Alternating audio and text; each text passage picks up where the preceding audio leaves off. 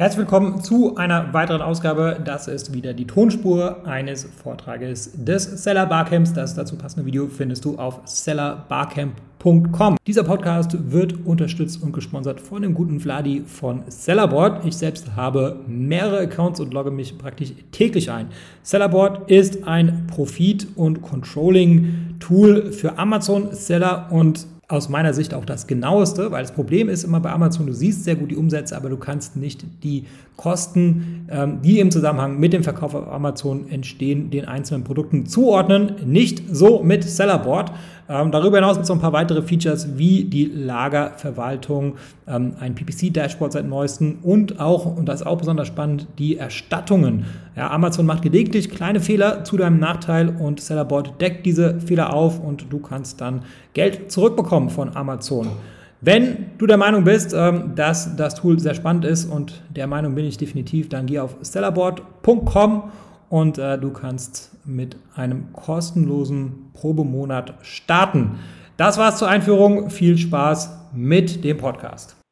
Hi und herzlich willkommen. Mein Name ist Viktor Uhl, ich bin Fotograf und wie ihr bereits in meinem Pitch gehört habt, geht es bei mir darum, wie man den richtigen Fotografen findet. Wieso ist das überhaupt so wichtig? Im Endeffekt ist es wichtig, weil wir oft Leute haben, die zu einem Fotografen gehen, zum zweiten und einfach nicht den richtigen für sich finden. Das kostet nicht nur Kapital, sondern es kostet auch Zeit. Und diese Zeit und dieses Kapital könnten wir anders investieren. Und deshalb ist es wichtig, den richtigen Fotografen direkt zu finden. Bevor wir uns jedoch damit auseinandersetzen, wie wir ihn finden, sollten wir darauf achten, was er überhaupt braucht. Also im Endeffekt sind es zwei Sachen, die wir erstmal wissen müssen, wenn wir auf Fotografensuche gehen. Erstens, er sollte Wissen haben im Bereich Amazon. Das heißt, er sollte wissen, wie Amazon funktioniert, er sollte wissen, was gute Amazon-Fotos ausmacht und er sollte auch schon mal am besten Amazon-Fotos gemacht haben. Und zweitens, er sollte dir die Arbeit abnehmen. Du als Seller solltest ihm die Informationen geben und er macht dann den Rest. Wenn es so abläuft, dass du die Vorarbeit machen sollst und er drückt nur noch auf den Knopf, ganz ehrlich, dann kann man auch einfach selber sich eine Fotobox auf Amazon kaufen für 80, 90 Euro, hat die dann zu Hause stehen und macht mit dem Handy Fotos. Das Handy hat mittlerweile 12 Megabytes, das heißt, man kann auch ein bisschen reinschneiden. Und wenn man dann mit Apps fotografiert wie Moment, kann man auch in RAW fotografieren. Das heißt, man hat die ganzen Farbinformationen. Ähm, es gibt definitiv noch größere Unterschiede zu einer großen Kamera, aber im Endeffekt würde das halt auch schon für Amazon ausreichen, weil wir auf Amazon 1500 mal 1500 Pixel benutzen, was ungefähr zwei bis drei Megabyte sind und das eine Kamera einfach super hinkriegt. Also eine Handykamera. Wenn wir also wissen, was der Fotograf ungefähr drauf haben sollte oder machen sollte, können wir auf die Suche gehen. Und im Endeffekt gibt es so drei Möglichkeiten, die ich jetzt nenne. Es gibt immer mehr Möglichkeiten, aber darauf gehe ich jetzt einfach nicht mehr ein. Und zwar ist das erste ganz einfach über Google. Ich meine, wir haben eine riesige Auswahl bei Google. Gehen wir einmal Amazon Produktfotograf ein, haben wir erstmal so vier oder fünf Werbeslots belegt und danach sind einfach alle Leute oben, die gut SEO machen. Das heißt, wir finden schnell eine große Auswahl. Jedoch haben wir das Problem, wir haben keine echten Referenzen. Echte Referenzen heißt von Menschen, die wir kennen. Wenn wir auf diese Seite gehen und da steht zum Beispiel Lisa Müller irgendwie der Umsatz hat sich gesteigert, seitdem ich diese Fotos benutze. Das sind keine echten Referenzen. Diese Referenzen sind wahrscheinlich so echt wie Amazon Produktbewertung von Chinesen. Im Endeffekt können manchmal Referenzen echt sein, aber es ist schwer durch den Dschungel einfach da sich durchzuwühlen. Zum anderen heißt SEO optimiert nicht, dass auch die Fotos gut sind. Wie wir herausfinden, ob die Fotos gut sind und wie wir die bewerten können, kommen wir im nächsten Schritt darauf zu. Und das letzte ist halt, es ist schwer, aus dieser großen Auswahl überhaupt einen guten Fotografen zu finden. Wir haben da so viel Auswahl, wir müssten uns durch viele durchtelefonieren, durch viel durchklicken, um dann erst zu gucken, okay, passt dieser Fotograf überhaupt zu mir? Die zweite Möglichkeit ist es über Events, über Livestreams und über sowas wie hier einen Fotografen zu finden. Das hat den Vorteil, wir haben den ersten Einblick in die Persönlichkeit, wir können die Kompetenz bewerten, ob die gut oder schlecht ist Jedoch sind diese Events relativ selten und somit ist die Auswahl auch relativ gering zwischen den ganzen. Als dritte Möglichkeit, und das ist so ungefähr die beste Möglichkeit, ist es durch Empfehlungen Leute zu bekommen. Das heißt, wir haben einen Freund XY und der hat gute Bilder und der empfiehlt uns jemanden, weil wir den fragen. Und so kommen wir halt an gute Fotografen ran. Denn gute Fotografen nehmen sich meistens nicht die Zeit, auf Google irgendwie SEO zu machen, sondern wollen quasi einfach nur ihre Arbeit machen. Zudem haben wir gleich echte Beispielbilder.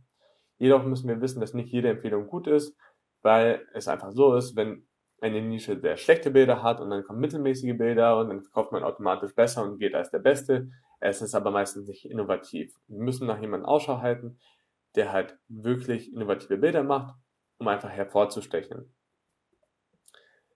Als nächstes schauen wir darauf, was wir überhaupt, worauf wir achten müssen. Also wir haben jetzt jemanden gefunden oder haben sogar drei, vier Menschen gefunden, was deutlich besser ist, weil dann können wir auswählen und dann gucken wir, worauf?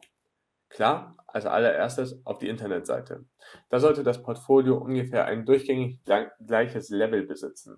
Oft ist es so, dass wir auch nur eine Landingpage haben, vor allem bei den SEO-optimierten Webseiten und da sind dann drei, vier Sachen drauf.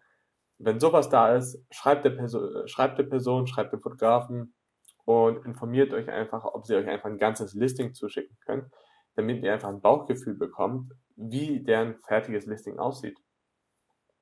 Und nicht nur das ist halt wichtig, sondern vor allem benutzen sie auch Stockfotos. Viele sehr optimierte Webseiten benutzen sehr viele Stockfotos. Ich gehe eher davon weg, ähm, einfach weil man als Fotograf sein eigenes Portfolio haben möchte. Also man tut seine Sachen ins Internet und wirbt damit quasi und nicht unbedingt mit SEO. Das zweite, das habe ich ja schon angesprochen, ist das Wissen wir wissen, wir wissen, äh, dass es fotografisch gut umgesetzt werden muss. So, und da ist halt die Frage, so, hat er einfach nur raufgedrückt, hat er sich Gedanken gemacht, wie er das Licht setzt, wie er das Produkt positioniert, macht der Winkel Sinn, wie das Ganze fotografiert worden ist und am Ende auch, wurde das Design gut eingearbeitet. Was Design angeht, kann man nur Logitech empfehlen, Duracell und auch einige andere Marken, zum Beispiel Anker. Ähm, da, wenn ihr einfach ein bisschen rumstöbert, werdet ihr was sehen und vor allem so, was Corporate Identity angeht. Das dritte ist die Kommunikation und die Planung. Also, wir haben jetzt einen Fotografen, der hat gute Fotos, hat eine Internetseite, wo wir sagen, okay, da kommen wir klar. Und jetzt geht es an die Kommunikation. Also, es gibt verschiedene Möglichkeiten der Kommunikation, und zwar ist es A, Mail, WhatsApp und so weiter und so fort aber wir können das auch ganz per Zoom machen. Je nach Produkt macht das halt auch vielleicht ein bisschen Sinn. Wobei das meiste kann man sich auch als Fotograf online auf Amazon angucken. Ich empfehle hierbei immer die Telefonkommunikation zuerst, weil man die Stimme hört, man hört, ob die andere Person gelangweilt ist, ob sie ironisch ist. Und es kommt allgemein nicht zu Missverständnissen. Bei E-Mails gibt es das große Problem, dass man einfach oft das Falsche liest. Das heißt, wenn man selber schlecht gelaunt ist, liest man Text ja eher negativ. So, und deshalb empfehle ich einfach nur per E-Mail das Wichtigste festzuhalten.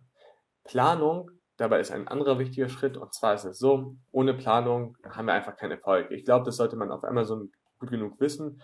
Jedoch gibt es immer genügend Leute oder Fotografen, die anfangen erstmal ohne Planung oder sich vorstellen und äh, sagen so, es gibt die Planung erst danach. Persönlich bin ich nicht der größte Fan, weil wir wollen ja wissen, worauf wir uns einlassen. Jedoch ist es in der Welt der Fotografie, vor allem in der Produktfotografie für Amazon, dass man meistens erst Geld vorstrecken soll. Ich persönlich kann es nicht nachvollziehen, aber da hat jeder Fotograf, glaube ich, seine eigene Meinung dazu. Und zu aller, zu aller, zum guten Schluss, äh, ich bin nicht der Beste mit Sprichwörtern, wie fühlt man sich bei der Person? Also wenn die ganzen Sachen vorher gestimmt haben und man sich gut bei der Person fühlt, dann ist es ein klares Go. Wenn man sich nicht so gut fühlt, kann man ehrlich gesagt darüber nachdenken, ob man immer noch mit dieser Person zusammenarbeiten möchte. Sonst wird die Zusammenarbeit auch schwierig. Also persönlich arbeite ich auch ungern mit Menschen zusammen, wo ich mich einfach nicht verstehe. Da sage ich auch so, ey, das äh, wird eine anstrengende Sache. Ich empfehle dir da jemanden anderen. Und dann empfiehlt man normalerweise als nette Person jemanden anderen. Und ich habe ja schon gesagt, es gibt die Planung und hier gibt es die Art der Konzepte. Im Endeffekt habe ich das erste schon angesprochen, und zwar, dass es die keine Planung, wenn man ohne Planung arbeitet. Und viel, einige Fotografen machen das so und viele Fotografen sagen erst das Geld und dann die Planung, finde ich, wie bereits schon gesagt, ziemlich uncool. Bei größeren Jobs ist es niemals so. Also normalerweise ist es so, dass ihr dem Fotografen schreibt oder bei größeren Jobs und der Fotograf ähm, bewirbt sich dann mit drei, vier anderen. Und man muss ja durchkommen so und deshalb ist meiner Meinung nach im Voraus ein Konzept einfach wichtig. Das muss jetzt keine zehn Stunden dauern, aber es sollte einfach einiges beinhalten. Die zweite Möglichkeit ist es, über Text zu machen. Das heißt, ihr nehmt einfach ein Word-Dokument bzw. der Fotograf und schreibt alles nieder. Das hat den Vorteil, dass man schon den ersten Einblick hat, aber es halt noch, kann noch ein Tick besser werden. Und die dritte Möglichkeit ist das Treatment. Ich glaube, auf Deutsch heißt es einfach Konzept. Ähm, Im Endeffekt ist es nichts anderes als eine PowerPoint, wo ihr das Ganze beschreibt und Beispielbilder einfügt. So, die Beispielbilder müssen nicht von euch sein oder nicht perfekt. Die können auch gezeichnet sein, falls es kein richtiges Bild dazu gibt. Und mit Erklärung dazu, damit es auch jeder versteht. So, und dieses Treatment oder diese Konzepte sollten vom Fotografen im Voraus gemacht werden. Wahrscheinlich findet ihr selten Fotografen über Google, die das im Voraus machen, weil die halt aufs Geld schauen. Ähm, weil da ich halt nicht anfrage, würde ich es einfach mal probieren. So, um die Zusammenfassung mal zu machen, ist halt so. Der Fotograf braucht Expertise im Bereich Amazon. Er sollte euch definitiv die Arbeit abnehmen, sodass ihr ihm nur die Informationen schickt und dann quasi am Konzept zusammen das ausarbeitet.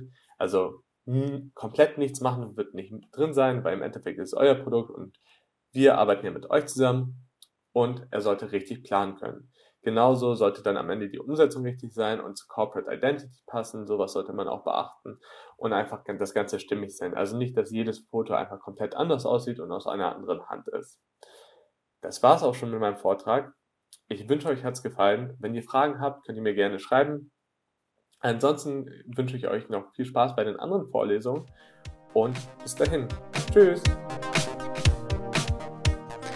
Ich hoffe, diese Episode war für dich hilfreich und konnte dich in deinem Business ein wenig weiterbringen. Was dich aus meiner Sicht in deinem Business auf jeden Fall weiterbringen kann, ist MyTalent. MyTalent ist eine georgische Recruiting-Agentur für deutschsprachige virtuelle Assistenten. Virtuelle Assistenten sind ortsunabhängige Mitarbeiter für wiederholbare Tätigkeiten wie beispielsweise Support oder Recherche oder auch das Kontaktieren von Influencern. Das sind alles Tätigkeiten, äh, die sind arbeitsintensiv und die solltest du als äh, Unternehmer nicht unbedingt selber machen und äh, dafür eignen sich generell virtuelle Assistenten. Im besten Fall äh, sprechen die virtuellen Assistenten natürlich Deutsch und im besten Fall zahlt man, weil sie eben ortsunabhängig sind, eben keine deutschen Gehälter, sondern lokale Gehälter. Und äh, dazu haben wir in Georgien vor Ort eine Recruiting-Agentur gegründet und äh, wir rekrutieren dort lokale deutschsprachige Mitarbeiter. Ähm, die lokalen Gehälter, die gehen so ab 2,50 Euro pro Stunde los, kann natürlich auch drüber liegen, je nach Qualifikation, aber ähm, auf jeden Fall profitierst du davon, dass die Lebenshaltungskosten in Georgien Georgien einfach sehr viel niedriger sind als in Deutschland und entsprechend sind natürlich auch die Gehaltserwartungen sehr viel niedriger. Wenn das für dich interessant ist und ich denke, Entlastung ist für jeden Unternehmer interessant, dann besuche uns auf mytalent.io und mach dort ein unverbindliches Gespräch aus. Und wenn du in dem Formular den Gutscheincode Podcast eingibst, dann bekommst du 50 Euro Rabatt auf unsere erste Rechnung.